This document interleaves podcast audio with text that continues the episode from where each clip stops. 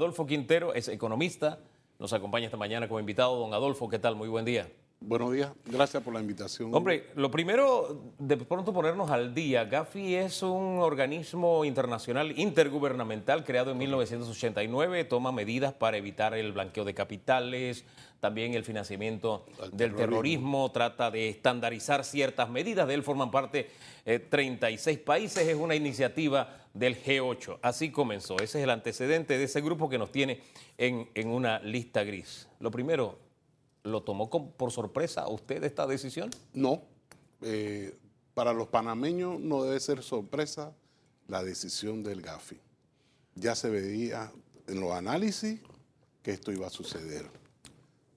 Eh, ya son 38 países y dos organizaciones que incluye la Comunidad Europea y la Comunidad Árabe. Estos elementos eh, tomaron su decisión sin embargo, es importante señalar que ellos reconocen el esfuerzo que ha venido realizando Panamá del año 2014. ¿Qué observamos? Que estamos en la lista gris en parte por la tarea no realizada por Panamá. Vamos a eso de que reconocen lo que hemos avanzado, porque parte de lo que dice el gobierno es que no han reconocido lo que hemos hecho y estamos en esa lista, que es injusto, que qué sé yo. Eh, ¿Es injusto que estemos allí o nos lo ganamos bien ganado? Bueno, desde el punto de vista global es injusto. Ajá. Sin embargo, obedece a tareas que no realizamos. Ah, pero el que no hace la tarea recibe su castigo, ¿no? Eh, y aquí es importante señalar que la condición de Panamá este año, en esta nueva lista gris, difiere de la condición del año 2014. A ver, ¿en qué difiere? Eh, importante señalar que el Centro Bancario Internacional de Panamá hizo su tarea, fue reconocido por el GAFI y lo que queda pendiente no son las leyes, sino la aplicación de las leyes, sobre todo en lo referente a, los agentes no económicos. ¿Cuáles son esos agentes? Los abogados, los contadores, lo que controla la intendencia de agentes económicos. Sí. Ahí donde nosotros hemos observado alguna falla, fallas que se pueden corregir si nosotros tenemos una fuerza de tarea que logre cumplir con los acuerdos alcanzados con Gafi. Eh, he leído algo también como que el tema bienes raíces tampoco allí pusimos orden. Se refiere básicamente a la responsabilidad de, la intendencia. De eh, intendencia financiera correspondiente a los agentes no económicos. Ahora, ¿qué es lo que está pasando en esa área de nuestra economía ¿O qué es lo que le teme Gafi que esté pasando con ese, esa sección de nuestra economía donde no aplicamos las leyes que nos comprometimos a hacer?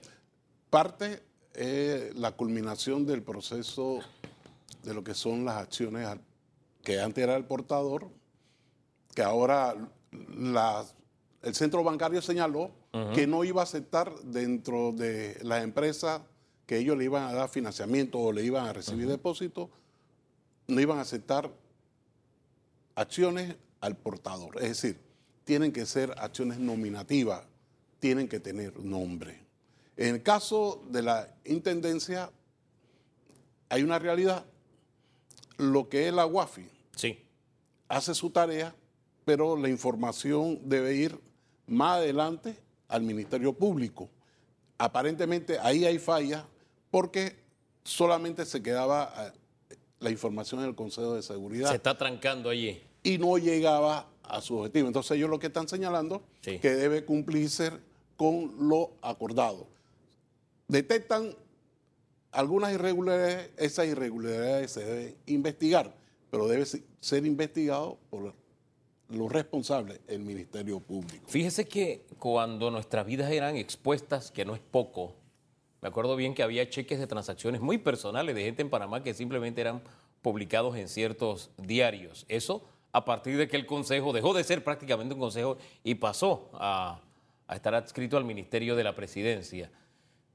Hemos hecho ciertos cambios, pero tenemos que hacer lo que se requiere con este Consejo, que sea un ente de inteligencia que detecte eh, movimientos sospechosos y envíe la información que tiene que enviársela, que no es al Consejo, perdón, a la Presidencia de la República, es a nuestro ente investigativo. Así mismo es al Ministerio Público. Al Ministerio Público. Esa es otra de nuestras tareas pendientes.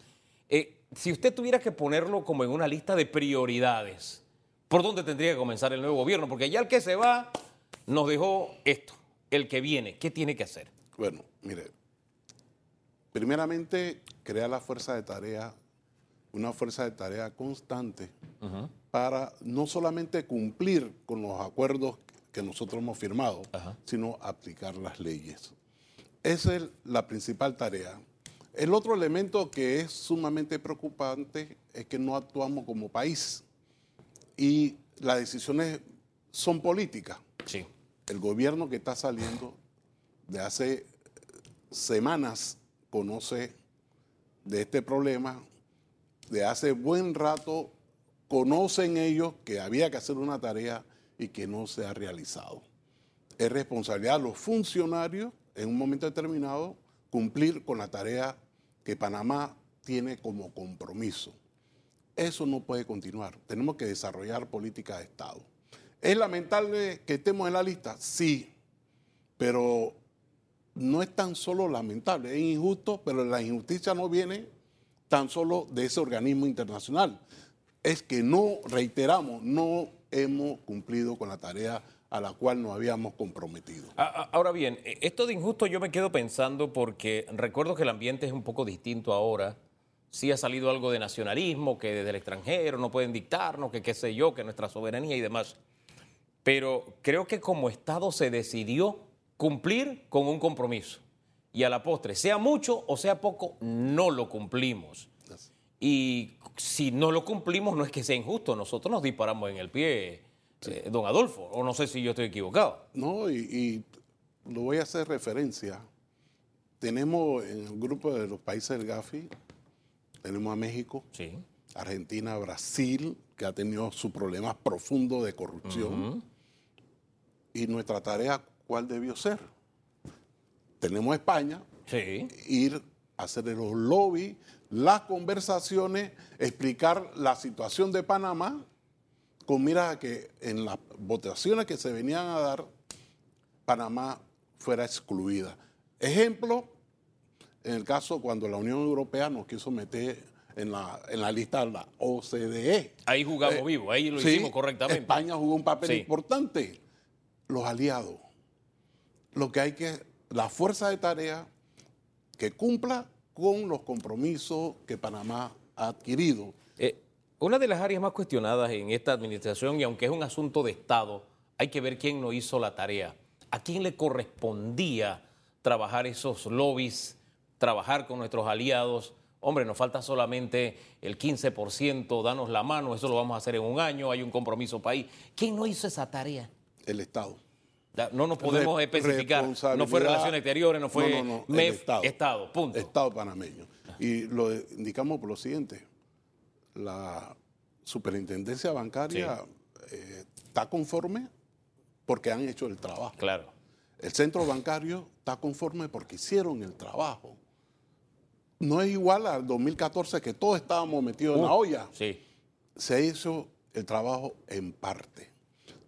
Responsabilidad del Estado, gobierno nacional que ejecuta, de hacer la tarea con mira a que nosotros no hubiéramos sido incluidos en esa lista. Fíjese que hasta hace un par de días incluso yo se lo preguntaba a la ministra de Economía y Finanzas, que es la que debía tener la información de primera mano, y ella pues tenía cierto optimismo porque habíamos cumplido, decía ella. Sin embargo, en el gobierno, en este mismo gobierno, el 11 de este mes, ya el señor gerente del Banco General, el señor de Alba, había dicho que había pesimismo en el gobierno, es decir, una, porque no estaban cumpliendo. Una cosa es lo que nos estaban vendiendo como gobierno a la opinión pública y otra cosa es lo que había dentro, porque él sí confesó, en el gobierno hay optimismo, hay pesimismo, perdón, porque no, no hemos cumplido con los compromisos. Decía las áreas donde no se estaban cumpliendo los compromisos. Creo que fue el Banco Nacional. El Banco Nacional. Sí, sí, exacto. el señor de Alba, el Banco Nacional. Sí, eh, claramente se tenía la información. Sí. Eh, el nuevo gobierno, de cierta manera, eh, va a tener que hacer el esfuerzo de crear esa fuerza conjunta con mira a hacerle frente a los compromisos pactados por Panamá con estos grupos internacionales. Eh, yo creo que se va a hacer la tarea. Sí. Y es menos Ahí- complicado que la vez anterior. Sí, definitivamente es menos complicado. Sí. Tenemos elementos probatorios que Panamá viene haciendo su tarea. No la ha hecho al 100%. ¿Qué implica esto? Esa fuerza de tarea, que tiene, tiene que ser como Estado, tenemos que enfrentar, cumplir y de cierta manera está pendiente de los cambios que se vienen realizando y hacer los lobbies correspondientes con los demás países que son países amigos. Inclusive, Panamá fue uno de los primeros países en acatar lo que es eh, la decisión de Estados Unidos en cuanto al manejo de la finanza, sobre todo lo que es el impuesto sobre la renta ¿Cierto? de los norteamericanos en el exterior y las empresas norteamericanas en el exterior, Panamá eh, fue uno de los primeros países de acoger el FATCA.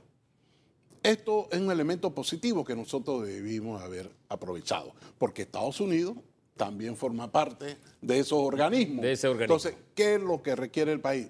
Hacer con esa fuerza de tarea los lobbies correspondientes y explicar las bondades y la fortaleza que viene realizando nuestro país.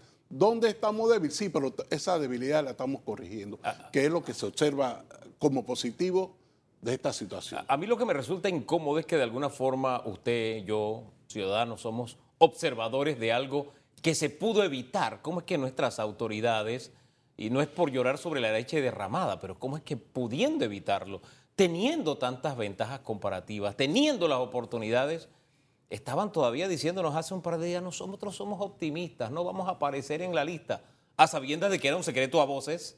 Y claro, los que mm, decíamos, cuidado, porque vamos para la lista, eh, bueno, estamos en el grupo ese que ellos le llamaban los hacedores de crisis, ¿no? Eh, ¿Cómo es posible que si hay alguna fórmula o ya debemos buscarnos una fórmula para que quienes se sienten a cumplir con una tarea en representación de todos, en realidad la cumplan y no nos anden con estos cuentecitos? Sí. Eso es lamentable porque las decisiones que se toman son decisiones políticas de grupos y de partidos políticos y no una decisión de Estado. Observe, veamos eh, del año 2014 al, año 2019. Panamá presidió el Grupo de Acción Financiera Latinoamericano. Entonces, ¿cómo un país que preside esa organización latinoamericana, adscrita al GAFI, Sí, no cumple con su tarea en total, o sea, al 100%, Claro. con mira a no estar en la lista? el, el que está al frente, el que conoce cómo se manejan las reglas, el TMN, de todo esto, de que vamos a esperar que salgamos bien aunque no hayamos hecho toda la tarea. No, se sabía que íbamos Se a sabía. Sí. Se sabía. Ahora bien, ¿qué representa estar en esta lista, eh, en estas áreas específicas? ¿Qué impacto va a tener en nuestra economía? Y para el panameño medio común, ¿qué va a significar? Bueno, eh, yo ahí voy a ser optimista, Hugo, Ajá. porque el centro bancario hizo su tarea, la superintendencia bancaria hizo su tarea, los otros entes responsables hicieron su tarea y estamos enfocando el problema en la intendencia de empresas o grupos no financieros, Sí. las profesionales, abogados, contadores, que en un momento, los bienes raíces, Los bienes raíces. que en un momento determinado eh, debió fortalecerse ese elemento porque está la ley. Lo cuestionamiento es que no se ha desarrollado mecanismos operativos para que esa ley sienta su precedente en nuestro país. A ver, la vez anterior eh, estábamos ante la posibilidad de aumentos de intereses, que se disparara el coste de la vida por todo el sistema bancario porque estaba afectado. En esta oportunidad esa posibilidad no está en el horizonte. Por lo menos esa posibilidad se ha disminuido de manera significativa. Se ha disminuido. Sí, lo que nosotros tenemos que hacer es la tarea de salir al mundo a explicar la situación de fortaleza de Panamá, su centro bancario internacional, que es por ahí donde nos pudieran golpear fuertemente. De igual manera, eh, no veo en peligro el grado de inversión porque eh, Panamá ahí ha tenido ciertas responsabilidades. ¿Qué hay que corregir? El manejo de la información en cuanto a los entes no financieros, que en un momento determinado lo que es la ley se pueda desarrollar se cumpla con esa ley y yo estoy seguro que eso nos va a llevar, fuera de otros elementos adicionales, nos va a llevar a salir de esa lista. Eh, se trabajaba con ciertos tiempos en el gobierno anterior, pero tomó tiempo, valga la redundancia, eh, salir de, la lista. En esta ocasión eh, será mucho menor ese, ese periodo. ¿Cómo lo ve usted? Sí, yo lo veo que en menos tiempo vamos a salir de esa lista. Estamos seguros que como país, todo uniendo esfuerzos, la tarea no va a ser fácil, pero no va a tener la dificultad que tenía en el año 2014. Hay cierto optimismo de organismos propios de nuestro país que han dicho, yo he hecho la tarea. Eso hay que salirlo a explicar al mundo. Explicando eso, nosotros no vamos a tener elementos de decir, bueno, aquí eh, no va a venir la inversión extranjera. Aquí no vamos a poder decir, bueno, eh, no hay confianza en el Centro Bancario Internacional de Panamá. Lo que hay que corregir son eh, las actividades de, las profesiones vinculadas a la Intendencia. Y, asunto de aplicar la ley, básicamente. porque la ley está. Porque ya las leyes, las leyes las hicimos. Ahora, hay, hay argumentos que, que se repiten, es que quieren destruir nuestro sistema de servicio, eh, quieren, quieren a nosotros ponernos normas que no cumplen otros países. Es más, esos países del GAFI no cumplen esa regla y no la imponen a nosotros. O sea, e, esos argumentos que escuchamos antes otra vez están sobre el tapete.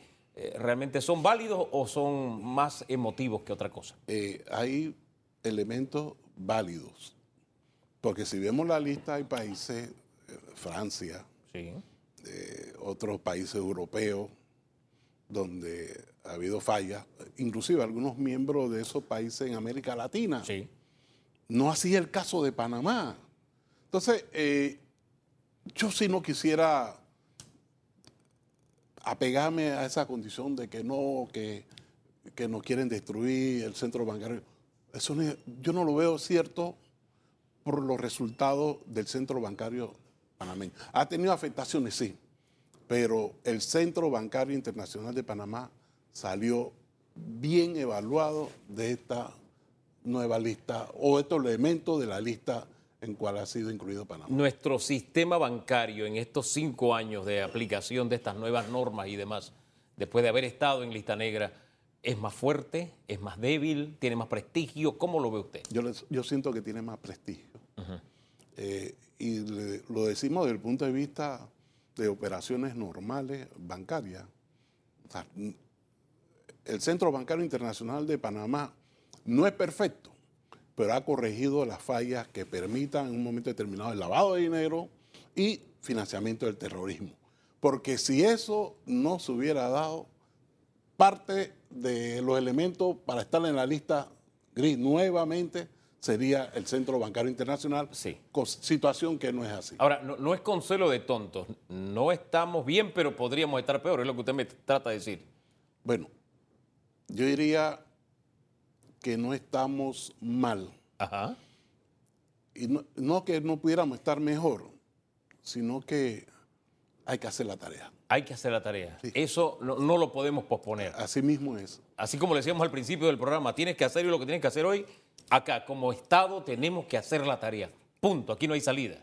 Sí, y eh, la fuerza de tarea, yo insisto, la fuerza de tarea que enfrente no solamente al GAFI, vendrá la necesidad de enfrentar a OSDE y los resultados experimentados positivos lo vimos cuando la Comunidad Económica Europea nos quiso poner una lista negra.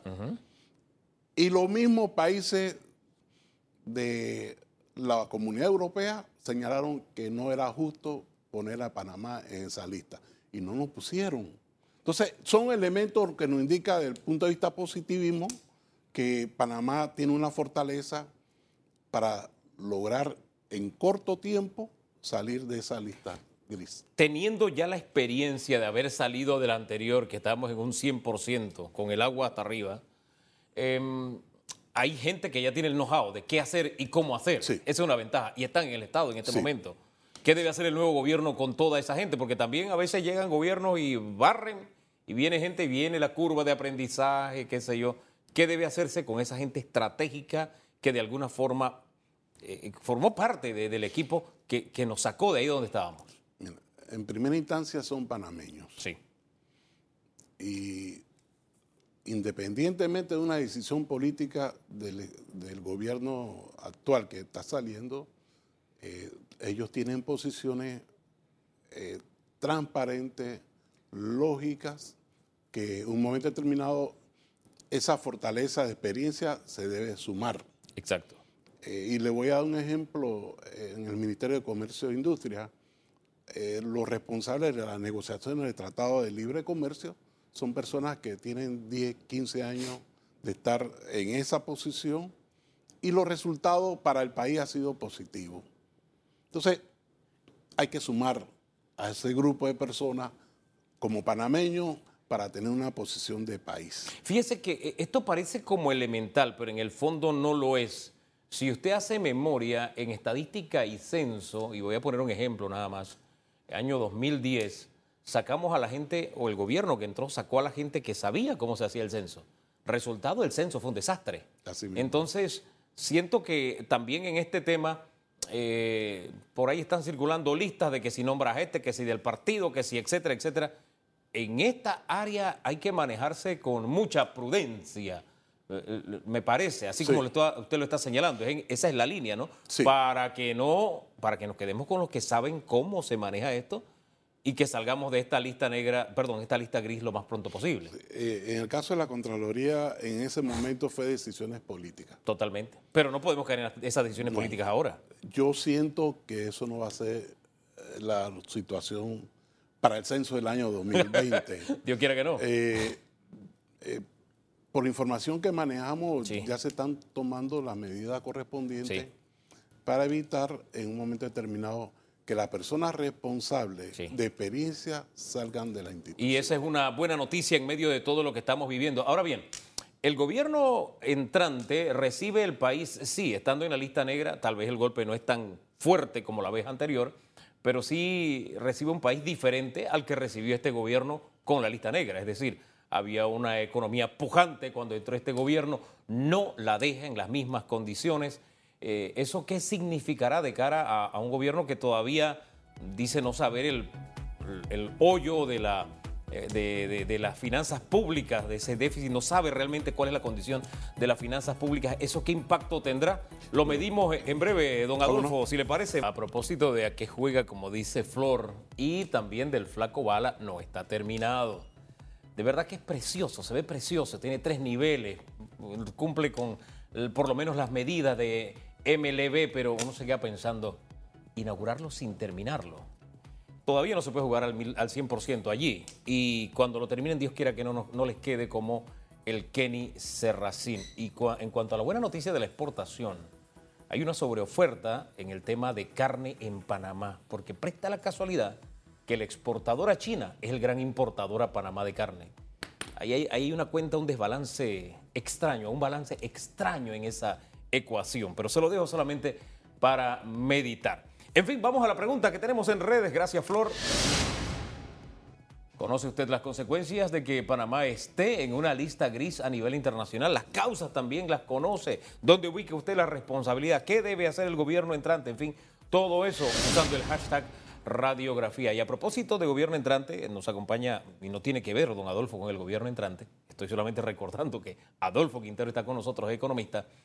El gobierno entrante había hablado de la posibilidad de enviar una delegación, y lo hizo a inicios de mes, sabiendo que esta noticia venía, eh, pero que era algo que estaba en análisis. Muy poco podía hacer si no está en, si no está, si no está en, en gobierno, así de sencillo, ¿no? Muy poco le quedaba. Sí, inclusive tenemos conocimiento que el gobierno entrante de Nito Cortizo eh, mandó, se mandó representantes. Sí mandó siempre, como, ok. Como escucha, Como escuchas, bien. pero no podía tomar ningún tipo de decisión, sino retroalimentarse a futuro de lo que había sucedido en la reunión de Orlando sobre la GAFI. Por lo menos está informado el gobierno que viene. Ya sabe qué camino seguir. Esa Sí. es una buena noticia. Y yo creo que la toma de decisión por parte del nuevo gobierno va a ser positivo porque definitivamente eh, la comunidad económica panameña conoce la necesidad de una fuerza de tarea. Las cosas no han estado en orden en esa área de la superintendencia. Es más, hemos tenido renuncia tras renuncia y en el camino ponerla en orden no ha sido tarea fácil. ¿Qué es lo que la estanca? ¿Qué es lo que está pasando en esa área de nuestra economía que es tan difícil? También ya los abogados enviaron a través del colegio su, su advertencia de, sobre este tema.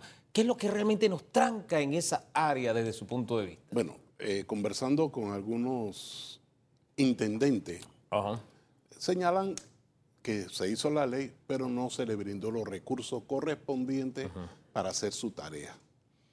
Eso hay que corregirlo. ¿Y por qué decimos que hay que corregirlo? Porque el elemento fundamental, no el único, pero el fundamental para que nos pusieran en la lista gris fue los elementos de la intendencia eh, de agentes no, no económicos ni financieros. Estamos hablando de los, profesionales de abogados, eh, la firma de abogados, lo que son los bienes y raíces. Todos estos elementos, contadores, y más que contadores, creo que se concentró en lo que es, si tienes un caso, tienes que llevar ese caso en el proceso de ley y no desviarlo para tomar decisiones políticas. Porque las decisiones tienen que ser dentro de la justicia. Ahora bien, hablábamos del estado de cosas en que recibe este gobierno, eh, el gobierno entrante va a recibir de este gobierno, a diferencia de cómo este lo recibió. Eh, hay diferencias, eh, pero al final hay un detalle y es que mm, hay un hueco financiero que no se sabe todavía, según el gobierno entrante, de cuál es, de cuál es su realidad. Si comparamos eso, las herencias que se deja de un gobierno a otro, la tarea que le queda a este, ¿usted se aventura a decir algo sin saber la cifra? O, eh, y, con esta lista negra, o perdón, esta lista gris, ¿dónde estamos? Yo recuerdo cuando inició el, periodo del señor Varela, que hubo la necesidad de reformar la, la ley de responsabilidad fiscal, social fiscal, donde se aumentó eh, el déficit a autorizada hasta 4.1%, la ley 25. Exacto. En este periodo que inicia el señor Nito Cortizo, va a haber la necesidad de analizar las finanzas públicas y hacer una propuesta. Y esa propuesta tiene como, debe tener como objetivo tratar de establecer los mecanismos para que Panamá salga de esa situación de incertidumbre en las finanzas públicas. Esto conlleva a la creatividad, manejo de deuda, eh, mecanismos de control del gasto, eh, la asociación pública-privada, porque el Estado en un momento determinado no tiene los suficientes recursos para realizar un proyecto y lo puede hacer en asociación con el sector privado. Todos estos elementos de ideas deben materializarse en unos proyectos de ley. El otro elemento que es importante es en cuanto a pertenecer a la lista gris. Yo creo que reforzando la intendencia se puede lograr los mecanismos para salir de esa lista. ¿Reforzarla ah. consiste en? El apoyo darle elementos o instrumentos mm. para que realice adecuadamente su trabajo. Porque ha sido la crítica de los intendentes que han estado en esa posición. Usted habla del tema de las finanzas públicas, de la creatividad con que hay que manejarlo. El nombre de Héctor Alexander a usted le trae tranquilidad. Es un hombre que puede hacer esas maromas para recomponer nuestras finanzas públicas. ¿Cómo lo ve usted? Bueno, tiene la experiencia. Eso es importante. Y cuando el gobierno de Martín Torrijos en ese tiempo designa al, licenciado Catín Vázquez. Así es. Para ministro, eh, Héctor Alexander era viceministro. Y él viene del periodo histórico de trabajo en el sector público de ser ministro de Hacienda y Tesoro, que es donde se reciben los ingresos. Posteriormente, con su responsabilidad de viceministro, tiene la responsabilidad de supervisar lo que es presupuesto es inversión. Entonces tiene los elementos probatorios y de experiencia para poder hacer una propuesta al Estado panameño. Esta propuesta en el tema de contención de gasto, específicamente en el renglón de planillas, desde su punto de vista, ¿cómo debe ser manejado? Tomando en cuenta que durante esta administración se disparó el tema, el tema planillas y que para algunos eh, especialistas es insostenible. ¿Qué, ¿Qué, camino queda en esa vía, por ejemplo? En esa vía estoy seguro que va a haber ajuste. Y ese ajuste conlleva al uso eficiente de los recursos. No es nombrar personas por nombrar, sino debe tenerse una tarea con un objetivo específico. Nosotros eh, en este país conocemos a través de los medios eh, la cantidad de personas que se han nombrado lo que se conoce comúnmente como botella. Eso hay que corregirlo, porque son personas no asisten al trabajo, nada más en algunos casos cobraban a través de mecanismos electrónicos. Así es. Entonces, todos estos elementos hay que corregirlos con mira a hacer, reitero, uso eficiente de los recursos. El otro elemento que es importante señalar, eh, hay una disminución de más de 526 millones en los ingresos planeados. Eh, hay contribuyentes por X o Y razón no han cumplido con su compromiso al fisco. ¿Qué ventajas se tienen? En la actualidad se tiene la dirección, se tienen los correos electrónicos y se tienen los teléfonos del contribuyente que no ha hecho frente a su compromiso con el fisco. Hay que apretarlo. Hay que llamarlo y convidarlo a que se acerquen para llegar a un acuerdo porque todos sabemos que la situación no ha sido fácil. ¿Qué se impone aquí? ¿Una moratoria? ¿Qué, se impone? Mire, eh, sobre eso estábamos discutiendo una serie de profesionales. No es válido la moratoria en este momento. No, ¿por qué? Eh, si yo pago mis impuestos, yo espero que el, competidor o las otras empresas cumplan con su compromiso porque yo lo cumplí. Claro. Entonces, si llega una moratoria, él se salva de una que otras cosas, como ejemplo las multas, los intereses. Entonces, no es justo que yo sacrifique ingresos que puedo utilizar en mis operaciones, mientras el otro lo utiliza en X o Y razón. Ahora, estamos ante una situación económica especial, ¿no? Sí. No, serviría para un... No, em, por eso que en vez de moratoria, eh, mi propuesta o la propuesta que hemos discutido, eh, un grupo de profesionales es llamemos al contribuyente, ve, vamos a ver y analizar su situación y veamos cómo eh, llegamos a un mecanismo ganar y ganar. Claro. Sin apretarlo ni ahorcarlo, él pueda poco a poco salir de su compromiso y le damos oportunidad de operación. ¿Ve? Sin necesidad de llegar a una moratoria. Eh, en el tema del déficit, el gobierno saliente está diciendo, no, sí, se va, se va a cumplir con la ley, etcétera, no hay ningún problema. Sin saber todavía el hueco fiscal que hay, que es un hecho, ¿alcanzaremos esa, esa meta? ¿Cómo es, lo usted? Es importante aclarar lo siguiente. Este gobierno tiene responsabilidad hasta el 30 de junio.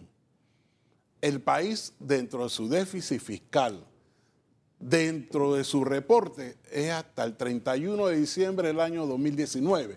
Es decir, él puede darle minas al nuevo gobierno y el nuevo gobierno es responsable, porque al final quien tiene que establecer cuánto va a ser el déficit que logró corregir es el gobierno de Nito Cortizo, no este gobierno.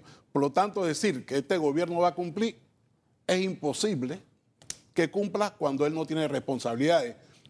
Inclusive, lo que hemos visto es que está tirando compromiso o, como decimos en buen panameño, tirando la pelota al nuevo gobierno con los compromisos, limitando la oportunidad de inversión que tenga el nuevo gobierno de Nito Cortés. Oye, ¿hasta cuándo podemos seguir con esa práctica? Llave en mano es un ejemplo, ¿no?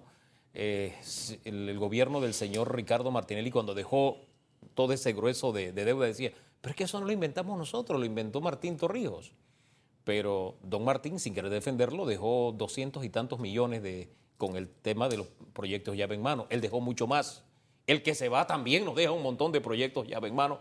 Es decir, yo organizo la fiesta, pero paga el que viene. Así mismo. ¿Hasta cuándo podemos sostener esta estructura o, tendremos que limitarla o eliminarla? No sé. ¿Qué, camino queda? Eh, los organismos internacionales ya han señalado que eso no es la vía para Panamá. Eh, es adquirir compromiso y en un momento determinado compromiso que paga el gobierno siguiente. Entonces hay que volver a los mecanismos eh, no tanto tradicional, sino mecanismos creativos. Uno de esos mecanismos sería la asociación pública-privada. El otro elemento es que el Estado, el gobierno, tiene que hacer uso eficiente de los recursos. ¿Y esto qué implica? A nuestro modo de ver, la necesidad de tener una mejor, un mejor manejo de la deuda pública, que inclusive que en un momento determinado pudiéramos emitir nueva deuda para cancelar la deuda existente que tiene periodo de pago corto, corto. y de cierta manera aumentar el periodo de pago. ¿Cuál sería el objetivo? Que el nuevo gobierno tuviera eh, cierta manera disponibilidad para realizar inversiones que requiere el país. Ahora, ¿la ciudadanía estaría preparada para eso, sabiendo que hemos venido de gobiernos que son mega obras, mega obras, mega obras, y de pronto decirle, espérate, es que tenemos que entrar en pausa, vamos a utilizar un nuevo mecanismo para entrar en otro ritmo porque es insostenible lo que estamos haciendo? Y, si eh, la economía también resistiría ese cambio de velocidad. Es que eh, la misma economía está exigiendo cambio de velocidad. Okay. Y el común de los panameños, ¿qué le interesa? En un momento determinado, si tiene un programa de gobierno que se cumpla, que logre satisfacer sus necesidades y con el cuello de botella que vamos a tener de disponibilidad, no se pudiera hacer. Por lo tanto, hay que buscar un mecanismo que permita una mayor holgura de disponibilidad de ingresos para realizar las inversiones, sobre todo las inversiones sociales. Fíjese que algunas fuentes del gobierno entrante me hablan de incluso el temor de que haya un problema de liquidez inmediata para, para enfrentar algunos compromisos. Ya en otras ocasiones gobiernos se han encontrado con, con esa realidad. ¿Usted ve la situación que se hereda tan extremista así? Eh, va a ser una situación delicada. Delicada eh, en una situación peor que la del año 2004 cuando entra Martín Torrijos. Óigame, en ese momento no hubo ni para pagar la planilla. Correcto. ¿Y, usted me está diciendo que es más delicada? Sí, va a ser más delicada. ¿Cuánto más delicada? Explíqueme más. Eh, nadie tiene la cifra correcta, pero sí va a ser más delicada y lo explicamos de esta manera. A ver. El año 2018 comparado con el año 2019, el primer trimestre, sí. el déficit aumentó en más de 94%. Entonces, ya eso me indica a mí una situación delicada. Amén de decir que en el segundo trimestre, que llega a junio, no tenemos la cifra todavía completa, pero sí sabemos que la situación va a empeorar. Por lo tanto, el nuevo gobierno va a tener una situación un poco peor que la que recibió Martín Torrijos ahora, en su momento. Ahora bien, en, el camino hay cosas que hay que resolver de ya para allá. Está el tema de la tarifa eléctrica por efecto de la tercera línea que no se aumentó para pagar esa deuda que no está registrada a propósito, pero que hay que pagarla. Entonces hubo un movimiento de no queremos que nos aumente la electricidad y ahí queda eso y tiene que resolverse ya dentro de un par de días. Viene el tema también de la canasta básica, el control de precios que está por vencerse es una decisión en un par de días si el gobierno que viene la mantiene o la mantiene a medias o, la suspende. E, esas decisiones a corto plazo, esas dos, por ejemplo, ¿cuál sería el camino a seguir desde su punto de vista? El caso de la energía eléctrica, que debe tomarse una decisión sobre el aumento, yo creo que ya se está trabajando, lo que tengo entendido, para buscar los mecanismos que golpee lo menos posible a los hogares panameños y también golpee lo menos posible al empresariado. Claro. Eh, habría que esperar la propuesta del nuevo gobierno. El otro elemento de la canasta básica y el control de precios. Yo creo que el presidente Nito Cortizo y el nuevo ministro de Desarrollo Agropecuario eh, tienen claro que esa no es la vía, que posiblemente habrá la necesidad de ir disminuyéndolo poco a poco, pero el elemento fundamental es la transformación del sector agropecuario. ¿Y eso qué implica? Apoyar con nueva tecnología al productor nacional, de igual manera facilidades de crédito y un elemento como país. Cuando se tiene la cosecha del productor nacional, debe evitarse las importaciones, porque a través de ese mecanismo el país gana.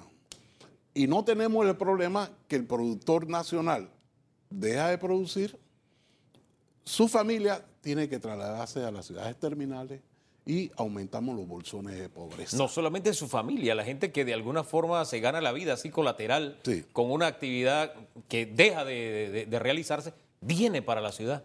Y el gran problema es este, lo que estamos creando alrededor, o sigue creciendo, no se está creando, sigue creciendo alrededor de la ciudad esos bolsones de pobreza. Sí, el 2 de julio ¿Sí? se va a dar el primer consejo de gabinete. Será en el INA. ¿Cuál es el objetivo? Darle confianza al productor. Y estoy seguro que el productor nacional sabe que tiene un aliado con el nuevo presidente Nito Cortizo. Amén de decir que cuando el gobierno del señor actual, Juan Carlos Varela, el ministro de Desarrollo Agropecuario, estaba vinculado al sector. Con el que arrancó. Sí, pero no se le dio el apoyo correspondiente para desarrollar la política en beneficio del agricultor y productor nacional. Y, y, él cuenta esa experiencia de una forma muy descarnada, ¿no? El primer año había la disposición de presupuesto, la ejecución presupuestaria se podía realizar. Segundo año todo era un pero, era un problema porque había que favorecer la importación de ese círculo, esos círculos ceros que hay casi en todo gobierno. Este tenía su círculo cero de importadores, ¿no? Que es conocido, ya sus nombres son conocidos, así que no es un secreto de quienes lo conforman y sí son allegados a este gobierno. Lo apoyaron en su campaña y al final están ahí que se beneficiaron a costa de qué? A costa del productor. Pero hablemos del consumidor. ¿Qué efecto tiene eh, esto en el consumidor? y cómo se beneficia de ese giro que se espera de este gobierno en el tema agropecuario. Fíjese, la cadena de frío es un elemento importante para evitar aumento a la merma. El otro elemento que resulta importante es que ese productor va a tener el apoyo o tiene que tener el apoyo en nueva tecnología, en recursos financieros y en mercado. Si eso no se da, tenemos problemas. ¿Y cuál es el logro para el consumidor?